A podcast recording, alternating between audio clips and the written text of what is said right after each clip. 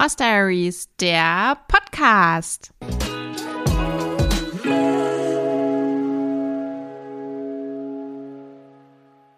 Hallo und herzlich willkommen zu einer neuen Folge vom Horse Diaries Podcast. Ich bin Katharina und wie immer freue ich mich, dass ihr heute dabei seid. In dieser Folge soll es, wie in der letzten Folge angekündigt, um den kleinen Fürstino gehen. Für alle, die vielleicht noch nicht mit im Boot sind, Fürstino ist mein dreijähriger Wallach, den ich aus meiner Stute Emmy selbst gezüchtet habe, vor drei Jahren logischerweise. Fürstino ist von Fürstenlook, das ist ein Dressurhengst und der Muttervater ist Samba Hit 1 für alle Zuchtinteressierten. Und dieser kleine Mann ist jetzt seit Anfang Juni im Berittstall und wird dort angeritten.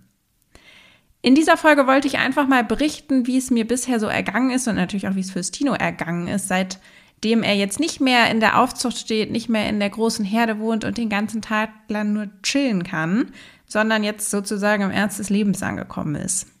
Ich hatte euch auch bei Instagram gefragt, ob ihr irgendwelche Fragen habt zu dem Fürstino-Update, ob es irgendwelche Sachen gibt, die euch besonders interessieren.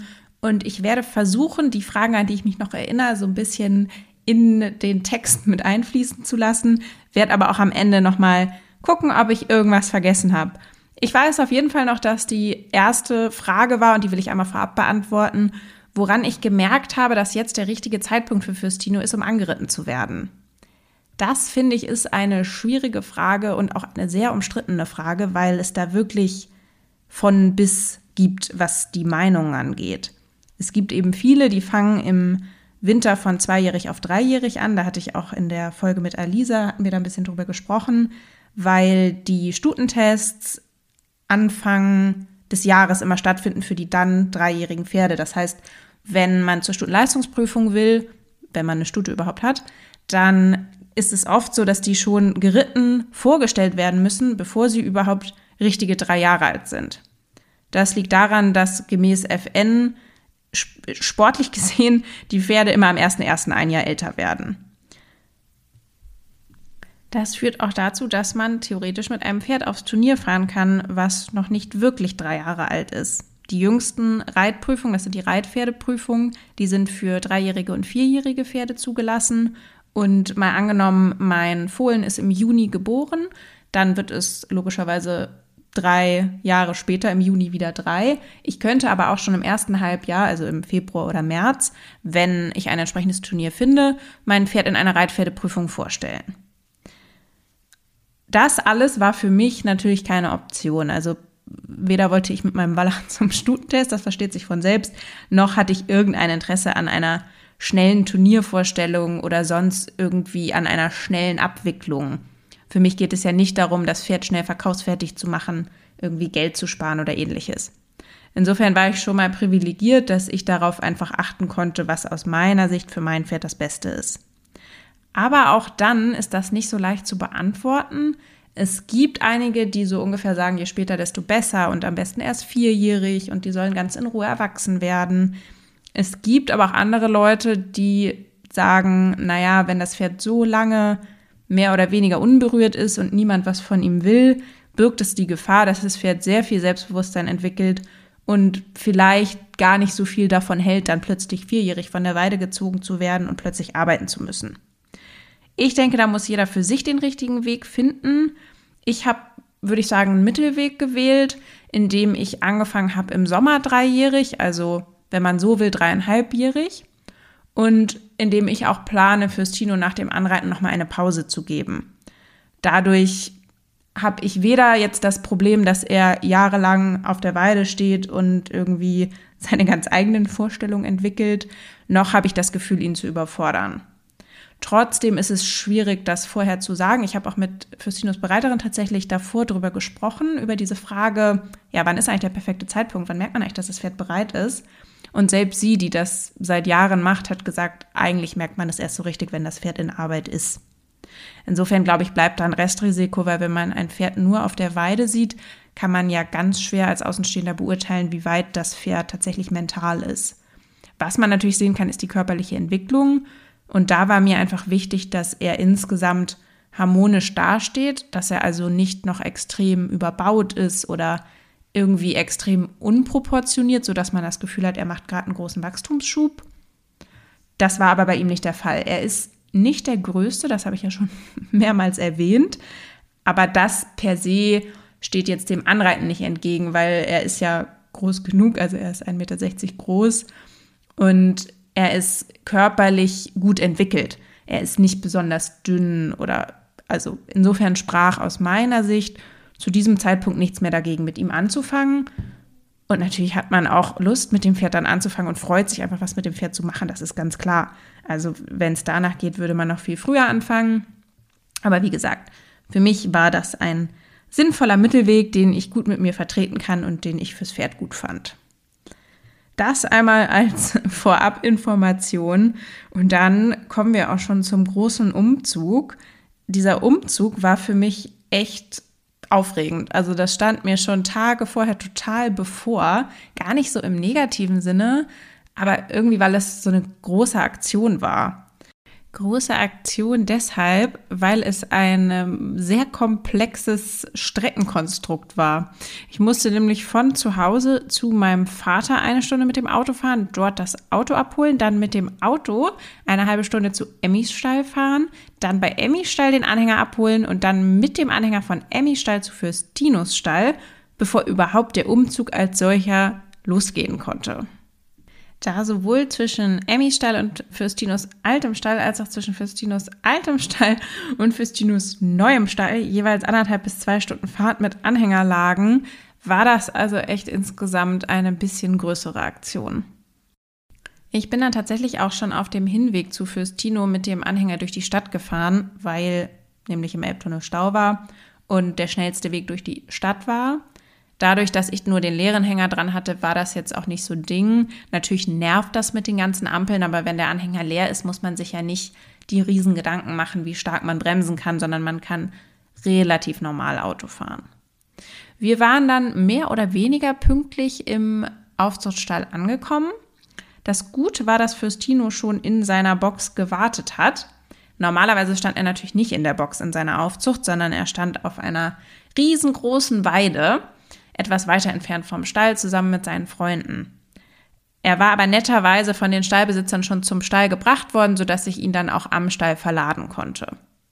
Ich wusste, dass Verladen erstmal kein Problem wird und dass er auch Anhängerfahren von klein auf an kennt. Das ist aus meiner Sicht ein super großer Vorteil, wenn das im Aufzuchtstall so gegeben ist.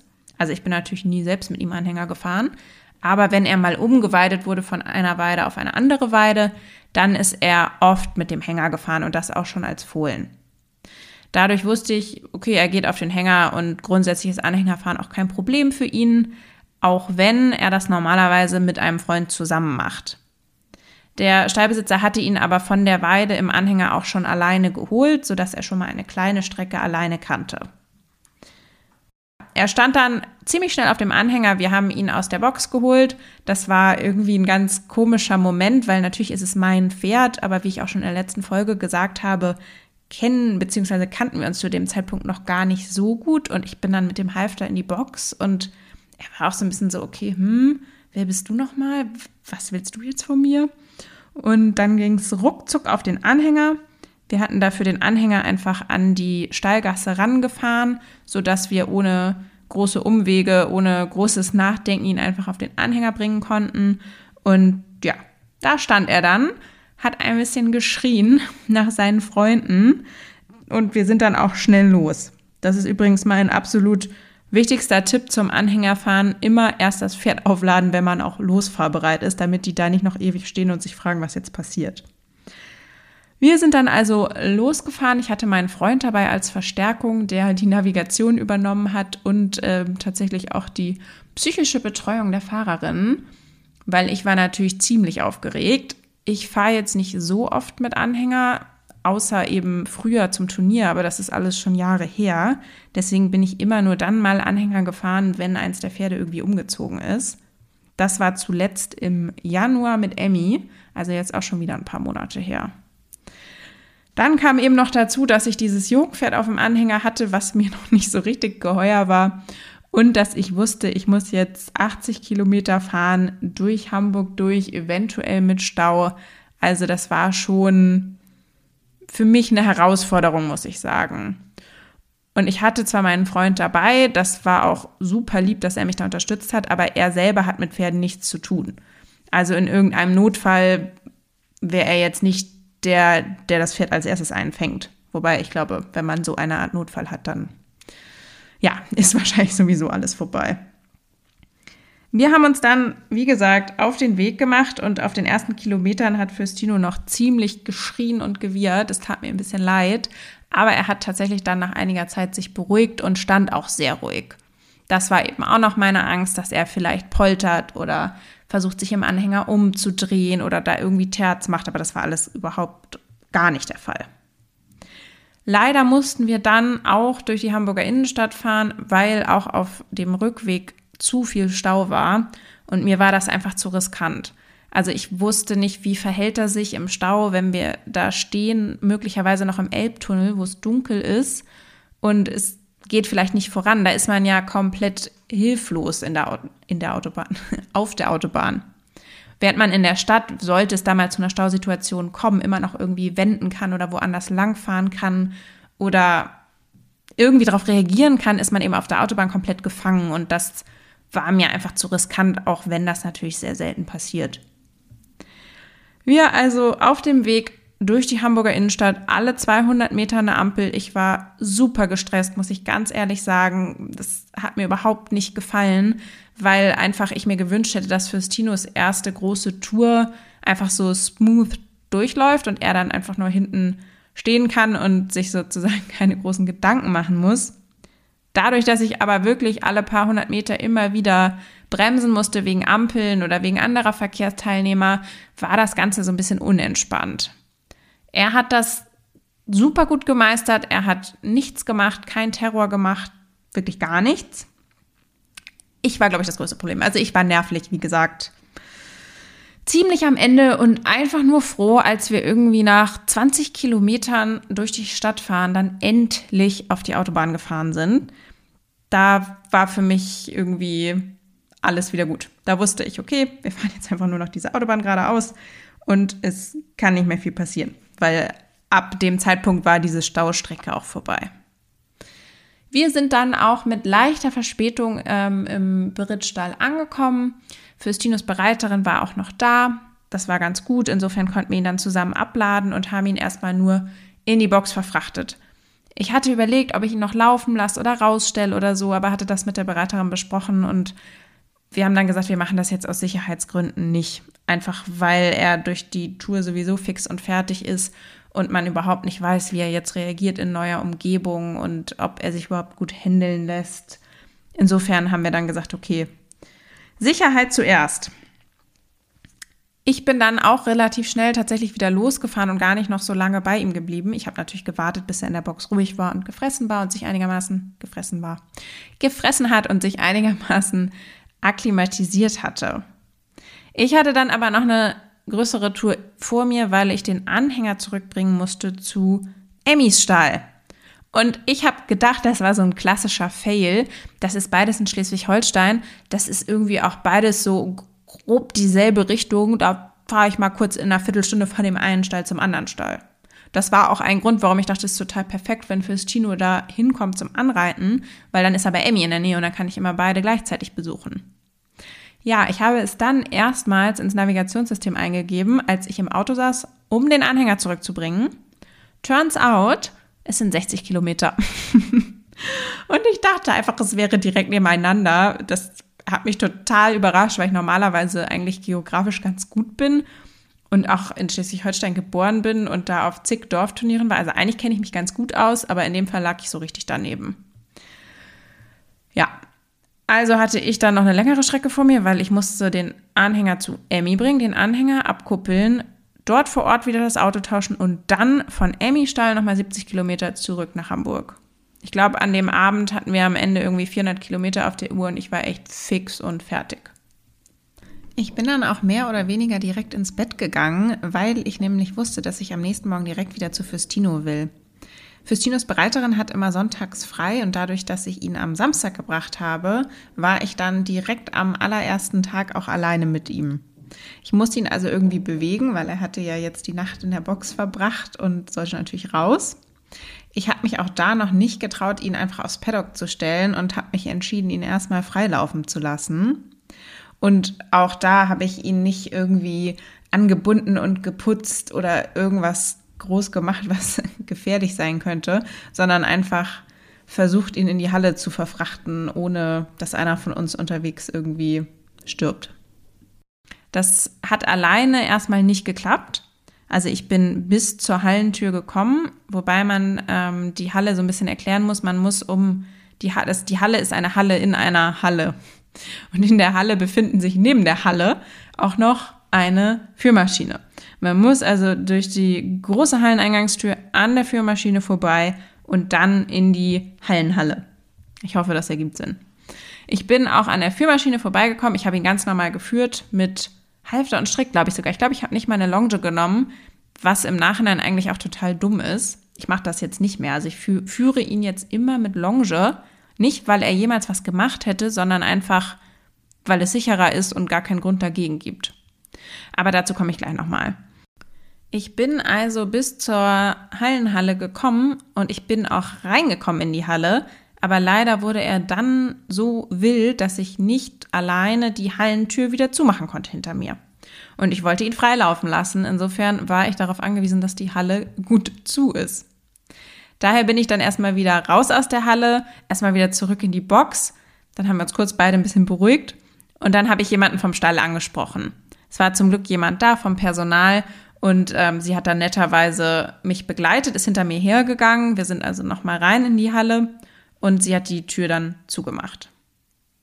Und dann war ich alleine mit dem wilden Fürstino in der Halle und ich war total aufgeregt, angespannt und auch überfordert, weil in der Führanlage, an der wir vorbeigelaufen sind, liefen Pferde. Und Fürstino wollte unbedingt zu diesen Pferden. Er ging also von der kurzen Seite der Halle, die an die Führanlage grenzt, gar nicht weg. Und er ging nicht nur gar nicht weg, sondern er fing auch an, die Bande anzusteigen und wiehernd immer mit dem Kopf da so halb rüber zu gucken. Man muss dazu sagen, dass die Bande da erhöht ist, schon aus eben genau diesem Sicherheitsaspekt. Es ist also eine normale Reithallenbande und da drüber ist noch ein Holzgitter. Er wäre also nicht darüber gekommen, aber er war halt irgendwie auch so außer sich, dass ich nicht so richtig vor und zurück wusste. Ich habe dann einfach die Peitsche genommen und versucht, ihn da wegzuscheuchen. Und ich muss sagen, das äh, hat sich auch bis heute bestätigt. Er ist niemand, der sich langfristig in Dinge reinsteigert. Also er war zwar super aufgeregt und super umweltorientiert, aber es hat sich ziemlich schnell gebessert. Mir kam es sehr lang vor. Im Endeffekt habe ich auf die Uhr geguckt. Ich glaube, es hat so fünf bis zehn Minuten gedauert. Dann hat er so ein bisschen runtergefahren und ich konnte ihn ziemlich normal freilaufen lassen. Also er ging dann auch von der kurzen Seite weg, ging durch die ganze Halle, hat sich alles angeguckt, hat auch alles beschnuppert und war, ja, ich will nicht sagen, er war entspannt, aber er war auf jeden Fall händelbar.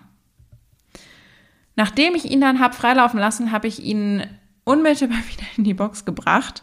Auch an dem Tag habe ich ihn nicht rausgestellt, was mir total leid tat, aber mir war das einfach zu gefährlich. Also so sehr, wie er an den anderen Pferden orientiert war und wie überfordert er selber mit allem war, hatte ich echt Bedenken, wenn ich ihn jetzt alleine auf ein Paddock stelle, dass er durch den Zaun geht oder dass ich da gar nicht erst heil ankomme. Insofern war unser erster Tag dann auch relativ schnell beendet. Ich war noch bei ihm in der Box, ich habe ihn noch ein bisschen in der Box geputzt und ihm noch Möhrchen gegeben, aber außer einer kurzen Freilaufaktion haben wir an dem Tag noch gar nichts gemacht. An dem darauffolgenden Tag hat dann die Bereiterin übernommen. Und er ist jetzt seit dreieinhalb Wochen, wenn diese Folge rauskommt, seit vier Wochen bei ihr in Arbeit. Das bedeutet, dass sie sich von Montag bis Samstag um ihn kümmert und ich eigentlich mich nur am Sonntag selbst kümmern muss. An den anderen Tagen wird er von ihr bewegt. Ich kann aber natürlich, und das mache ich auch, ihn abends nach der Arbeit trotzdem noch besuchen fahren, ihm Möhrchen geben, ihn ein bisschen führen, ihn nochmal rausstellen, sodass er dann, wenn ich da bin, einfach noch ein zweites Mal rauskommt. Die Bereiterin hat mit ihm auch angefangen, erstmal mit Freilaufen sodass da erstmal die Basics sitzen. So konnte er sich erstmal an diese erste Halle gewöhnen und konnte sich daran gewöhnen, eben überhaupt vom Boden aus gearbeitet zu werden. Das ist ja auch was, was er noch gar nicht kennt und konnte sich natürlich auch an sie gewöhnen. Ich war dann letzte Woche zu Besuch und habe zugeguckt, wie sie mit ihm arbeitet.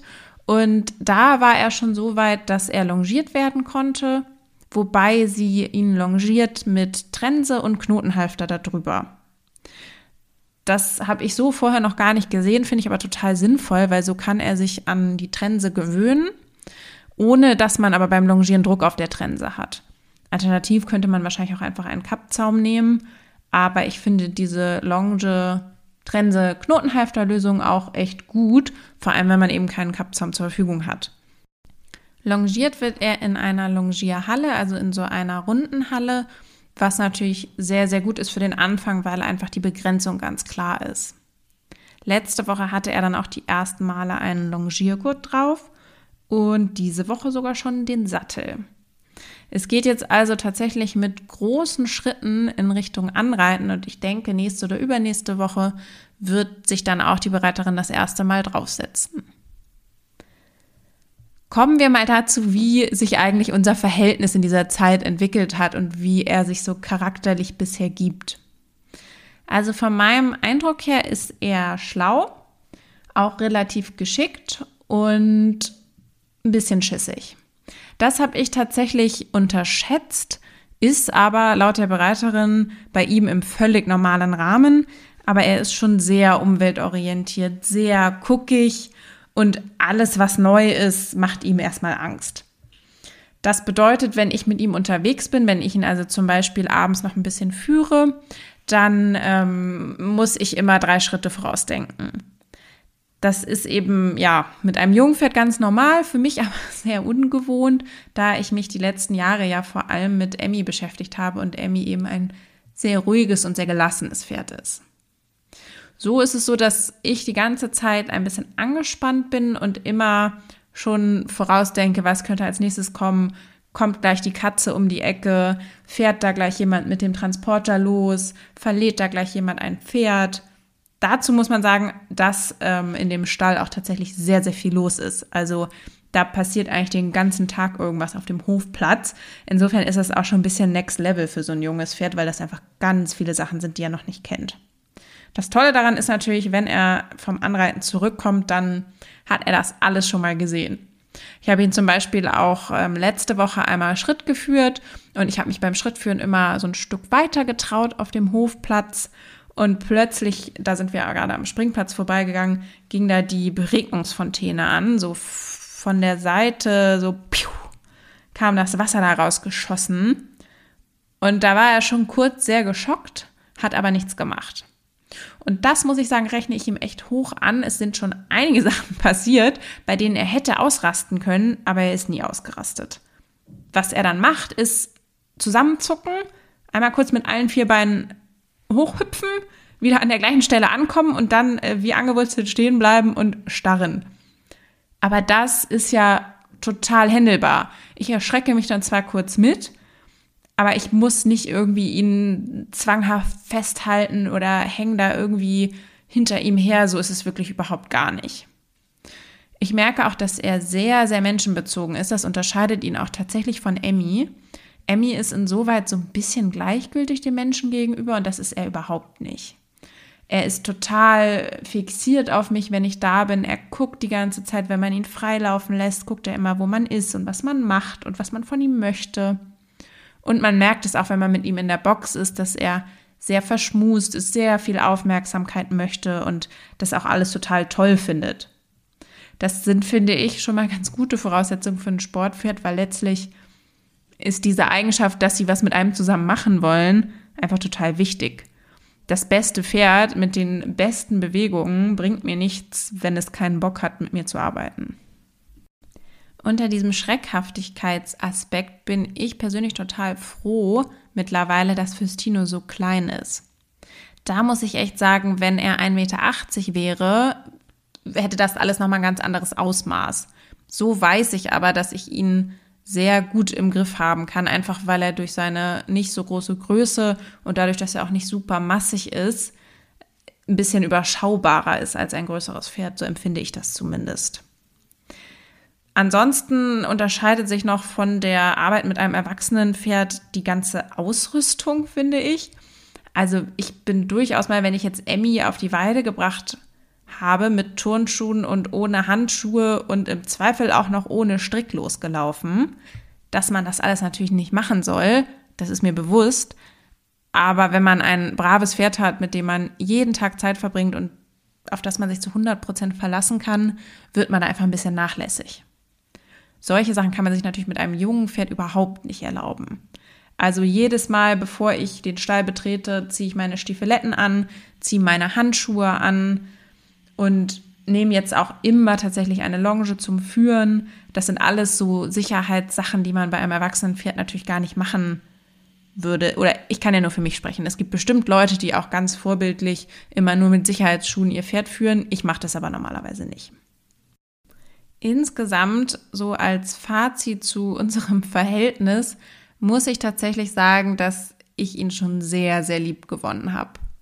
Ich habe das vorher immer so ein bisschen auch von mir ferngehalten, weil ich irgendwie immer Angst hatte, dass er von der Qualität her nicht gut genug ist für das, was ich mir reiterlich vorstelle und ich dann zu sehr an ihm hänge, um ihn zu verkaufen. Und ich dann 20 Jahre lang unglücklich bin mit einem Pferd, an dem ich irgendwie hänge, aber das mir eigentlich von den sportlichen Ambitionen her nicht reicht. Diese Bedenken habe ich im Moment überhaupt nicht. Wie gut er sportlich ist, finde ich, ist noch ganz schwierig abzuschätzen. Ich sehe auf jeden Fall von seinen Grundgangarten her, dass sein Schritt und sein Galopp gut sind. Sein Trab ist, würde ich sagen, noch ausbaufähig, aber auch nicht schlecht. Er hat nicht so viel Schub aus der Hinterhand von Natur aus. Das sieht man manchmal bei eben sehr guten Pferden, wenn man darauf achtet, dass die schon als junges Pferd richtig von hinten antreten. Und das hat er jetzt so von Natur aus nicht drin. Das Interessante ist aber, dass das alles für mich überhaupt kein Thema mehr ist. Also seitdem ich ihn da stehen habe als mein Pferd, habe ich ihn komplett auch als mein Pferd angenommen. Und wenn ich ihn jetzt sehe, dann denke ich nicht darüber nach, ob er eigentlich gut genug ist und ob er mal irgendwie M- oder S-Dressur gehen kann, sondern es ist einfach mein Pferd und das ist zumindest aktuell relativ bedingungslos. Und das ist ein sehr, sehr schönes Gefühl, weil ich nicht wusste, ob ich das mit ihm so haben werde. Ich habe einfach zu Emmy, zu seiner Mutter, eine sehr, sehr besondere Beziehung, auch weil ich sie schon sehr lange habe. Und das ist natürlich was, wo jetzt so ein junges Pferd so schnell nicht rankommt. Deswegen war ich relativ erstaunt, wie schnell ich ihn ins Herz geschlossen habe. Und irgendwie finde ich, ist es auch total schön, weil wenn man ein Pferd kauft, dann hat man ganz viele objektive Kriterien. Und ich habe das ja auch in meiner Pferdekauffolge erzählt über den geplatzten Pferdekauf, dass ich das Pferd damals kaufen wollte, weil es ein guter Deal war, weil es eine gute Qualität für den Preis war.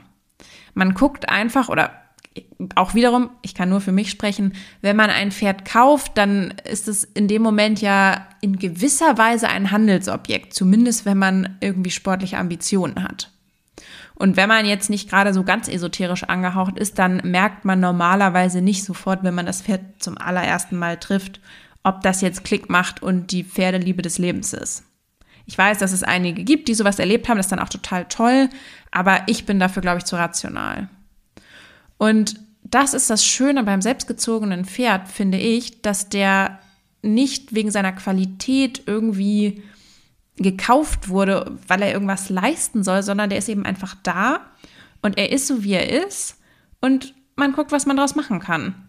Man arbeitet einfach mit dem, was man zur Verfügung hat und einige Sachen sind vielleicht gut und andere Sachen sind vielleicht nicht so gut und dann muss man gucken, wie man das hinbekommt.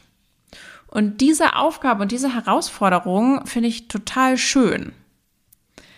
Ich bin trotzdem froh, dass ich das Anreiten nicht selber mache. Das muss ich wirklich sagen, da war ich absolut richtig mit meiner Entscheidung. Ich merke, dass wenn ich ihn bewegt habe, dass mich das schon sehr anstrengt, genau das alles, was ich vorhin beschrieben hatte, dieser Umgang mit dem Jungpferd, diese Schreckhaftigkeit und auch, das ist auch in mir drin, diese Angst, dass er schlechte Erfahrungen macht.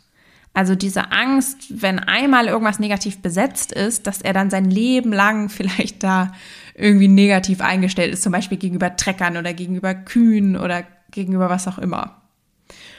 Und ich habe mir selber, dadurch, dass ich ihnen Vollberitt gegeben habe, total die Last genommen. Ich weiß, dass die Bereiterin das ganz, ganz toll macht und ihm einen super Start ins Reitpferdeleben gibt.